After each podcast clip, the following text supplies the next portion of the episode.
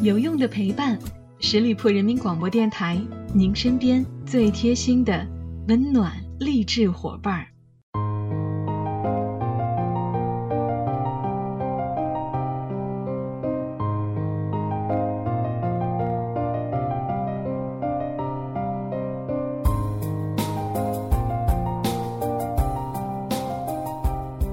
有用的陪伴，十里铺人民广播电台，您身边最贴心的温暖励志伙伴。朋友们，这里是每周一与您不见不散的名人风范，我是你们的老朋友小五。早年间接受采访的时候，闽南小妞姚晨受以家庭为重的传统观念影响，坚持认为家庭才是女人最重要的事业。提到当时的爱人，如同所有年轻女孩那般。她眼眸中盛满甜蜜，笑得娇俏。如今的姚晨也步入中年了，在看最近特别火的电视剧《都挺好》当中，她饰演的苏明玉，日常身穿冷色调大衣，一脸生人勿近的模样。她习惯眼睛半合，又蓦然抬眼，看上去极为凌厉。之前她被记者问到如何平衡事业与家庭的时候，姚晨眼含笑意：“为什么？”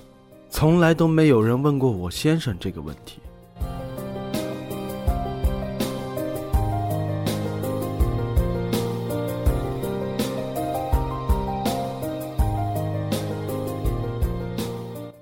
一九九八年，姚晨从北京的舞蹈学院打道回府，被分到福州当地的歌舞剧团。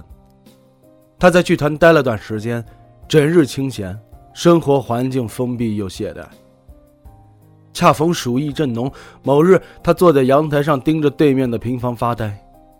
人人都在午睡，阵阵凉风吹散潮湿的后背，整个世界安静的只剩蝉鸣与一只左纵右跳的猫。他盯了一阵子，一下，两下。猛然间，他如梦初醒般意识到这日子闲的也忒没劲儿了。十几岁的小姑娘决定跑场子。跳舞去。先前舞蹈学院的老师建议，以他的外形条件可以考虑考电影学院。而在此之前，姚晨从来就没有想过自己会当明星。他对自己最大的期待，可能是隐藏在民间的天才舞蹈家，或者是外星人，谁知道呢？一口京腔的姚晨，其实是福建小妞。父亲在铁路局工作，母亲在邮电局工作。虽称不上是大富之家，父母都吃着铁饭碗，倒也不被为经济因素发愁。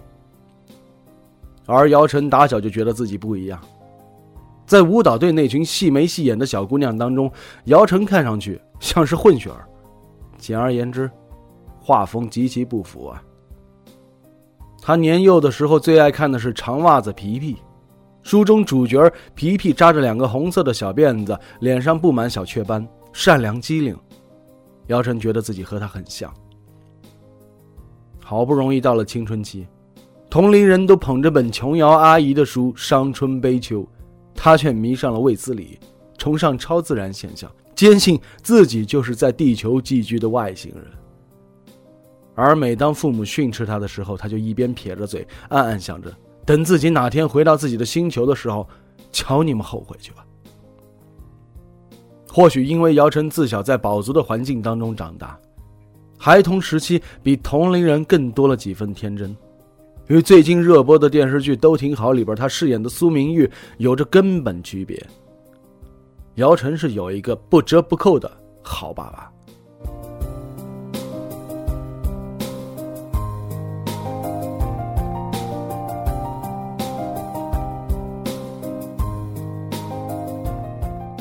二零零五年，姚晨从北京电影学院毕业刚两年，有人打电话来问：“古装情景喜剧你演不演？”他正愁没戏拍呢，未曾细想就接下了。眼大嘴阔的相貌从不是国内主流的审美，而投资方那边犹豫了，这个女孩有点难看了吧？多亏导演上镜力保她。但当时谁也没有想到，就借着郭芙蓉这个角色，姚晨一夜走红了。他性子直，《武林外传》播完之后，网络当中铺天盖地的有人指责编剧兼姚晨好友的宁财神不行了，意思是指其人江郎才尽。这话说的，气得直脾气的姚晨紧皱眉头，脱口而出：“屁话，鬼都不信。”立于一旁的闫妮儿干咳了声，拉住他的衣袖，提醒他注意素质。众所周知，宁财神后来是真出大事了。这等丑闻，旁人避之不及，姚晨却拿起手机在屏幕上敲敲敲：“混蛋，等你出来，非得狠狠踹你两脚！”还附上了三个惊叹号和一个痛哭的表情。不愧是宁财神，还没出事的时候将姚晨形容为讲义气的侠女。但他话锋一转：“你不能触碰他的底线，不然他会不考虑利益关系而翻脸。”侠之一子，意为借自己的力量帮助被欺辱者。没过多久，微博就横空出世了。团队在各领域中物色名人，试图塑造意见领袖。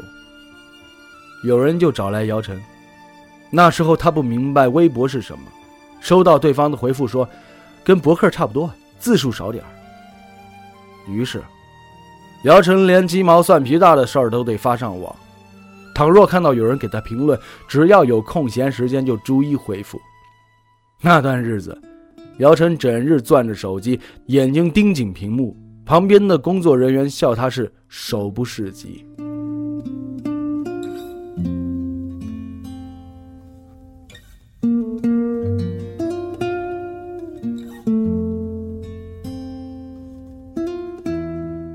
早期的用户积累迅速。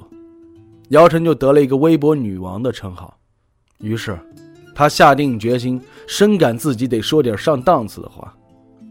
他对当时的爱人老林说：“我要像鲁迅先生那样，把微博写成狂人日记。”老林斜眼一瞟：“别鲁迅了，你顶多是颗卤蛋。”嘿，姚晨乐了，把微博的名字就改成一颗很逊的卤蛋。他总是希望能够利用自己公众人物的身份做些有价值的事儿，如同柴静说过的那段话：“一个国家是由一个一个具体的人构成。”姚晨就意识到啊，自己必须做点什么呀。他开始对一些时事和社会议题发表意见，这些声音也为他赢得了微博女王的赞誉，但也带来了一些非议。有一次。他不慎将危险事件发生地昆明火车站形容为“恶之花绽放的土地”，被网友批评比喻使用不当。而关心国际上的难民，又有人冷眼。那个阶段，姚晨挺委屈的，他不懂，这些事情发生了，又恰巧被自己看到。我只是作为一个公民发表看法，难道有错吗？然而，有些问题终究是没有答案的。姚晨最终关闭了微博评论，不再去为自己辩解了。后来，都挺好。这部剧里边开篇苏母去世，姚晨饰演的苏明玉因为忙于公务而必须不停地盯着手机，看上去没有一丝的人情味儿，但其实却早已经默默地将丧礼安排妥当。多年未见的大哥质疑他：“你怎么变得这么冷漠？”苏明玉却一点也没为自己解释。这与屏幕外的姚晨如出一辙。有记者采访他，问他是否还会回到充满争议的公共语境，比如微博。他摇头。慢慢到现在这个年龄以后，你会觉得做比说更重要，做得好比说得好更重要。想必，这也是苏明玉的答案吧。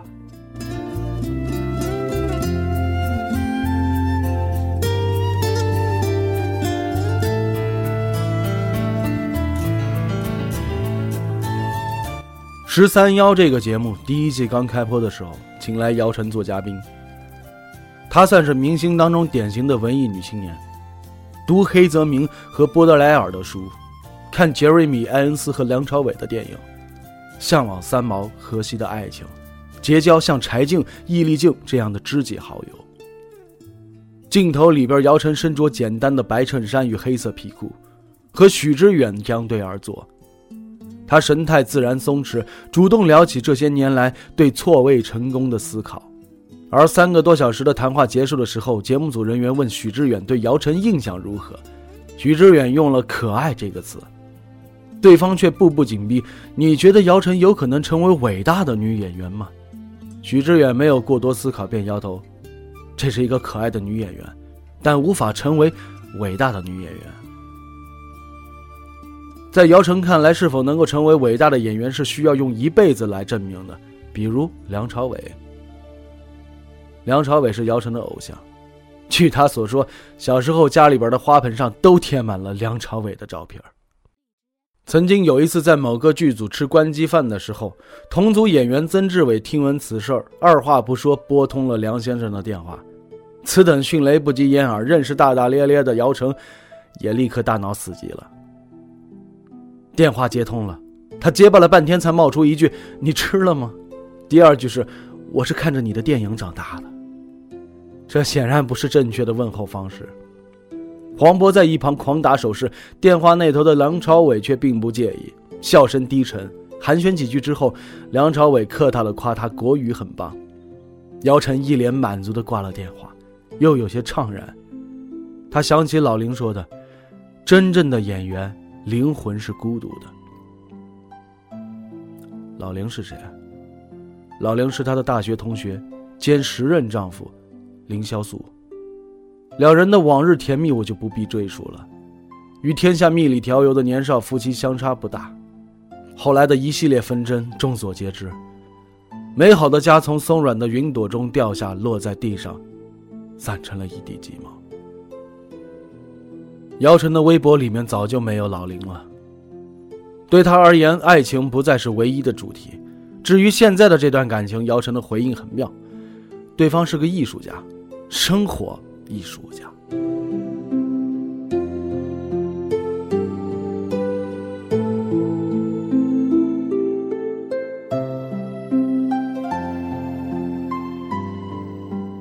黑泽明曾经写过一本书，叫做《蛤蟆的油》。序言当中叙述了一个小故事，据说深山里面有种特别的蛤蟆，长得异常丑陋，并且比普通蛤蟆要多好几条腿。人们特意抓回它，将其放在镜子面前。这只蛤蟆会因为自己丑陋的外表而吓出一身油，这种油，则是珍贵的药材。黑泽明自比是那只立于镜前的蛤蟆，回想此前种种不堪，能被自己惊出一身的油。这也是姚晨自成年以来最爱读的书，这个故事不时的浮现于他的脑海当中。因此，姚晨常常会自省，京剧膨胀与骄傲会让自己竖起尾巴，且不自知。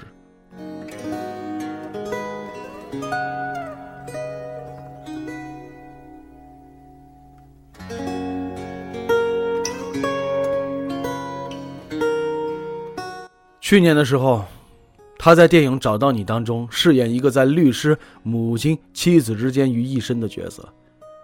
这对姚晨而言是个新尝试，网上逐渐有人关注到他的演技，并且给予肯定。姚晨心中暗喜，以为四十岁之前拿到影后的桂冠的梦想能够实现了。颁奖礼当天，他起了一大早，去做比以往更为精致的造型。台上主持人在宣布影后名单上故意停留了几秒钟，以此制造悬念。经过对姚晨而言难熬的短暂停顿，主持人报出的并非他的名字。一股难言的尴尬萦绕在心头。人到四十，姚晨仍有很多对于世界的困惑，但正如他所说的那般，尴尬与困惑还会相伴。我们要在一地鸡毛当中奋勇前进。他找到了一条与内心自洽的路。他不再去纠结没有遇到那个我就是他，他就是我的代表性角色。而欣赏的影星当中，比起文艺气质，他更倾向于那个充满力量的澳洲女演员凯特·布兰切特。人有很多记者问他，很多人说你无法超越郭芙蓉与翠萍这些经典角色了，你怎么看？他只笑笑，毫不在意，超越他干嘛呀？另起一行，不就得了吗？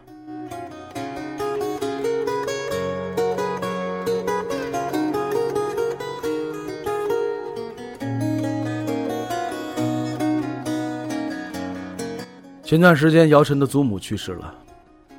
他在手机相册当中挑了一张曾经与祖母一起拍的照片，传到微博上。照片当中充斥着节日专属的欢乐气氛，人人面目含笑，生活静好。而配的文字是：“在这世上的日子都是寄居，终有一日，我们还会重逢。”想起去年的时候，一个杂志社曾经采访过姚晨。当问到现实生活当中他最喜欢的女性品质的时候，姚晨首先想到的是满头银丝却精神奕奕的祖母。她是一个再平凡不过的女人了，她就像扎根在土地上的一棵树，她的根儿是非常非常深的，牢牢的接着地气。她抗得住时代，抗得住岁月对她的摧残蹂躏，然后，她依然是那么乐观。或许，这其中也包含着姚晨对自己的最大期待吧。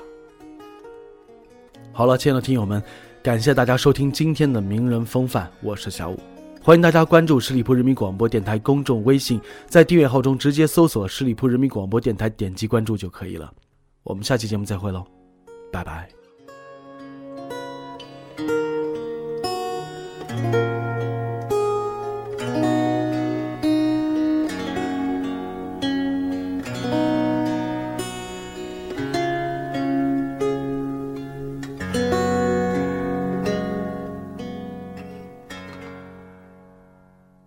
本期节目由十里铺人民广播电台制作播出。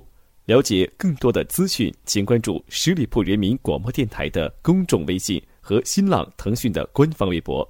感谢收听，我们明天再见。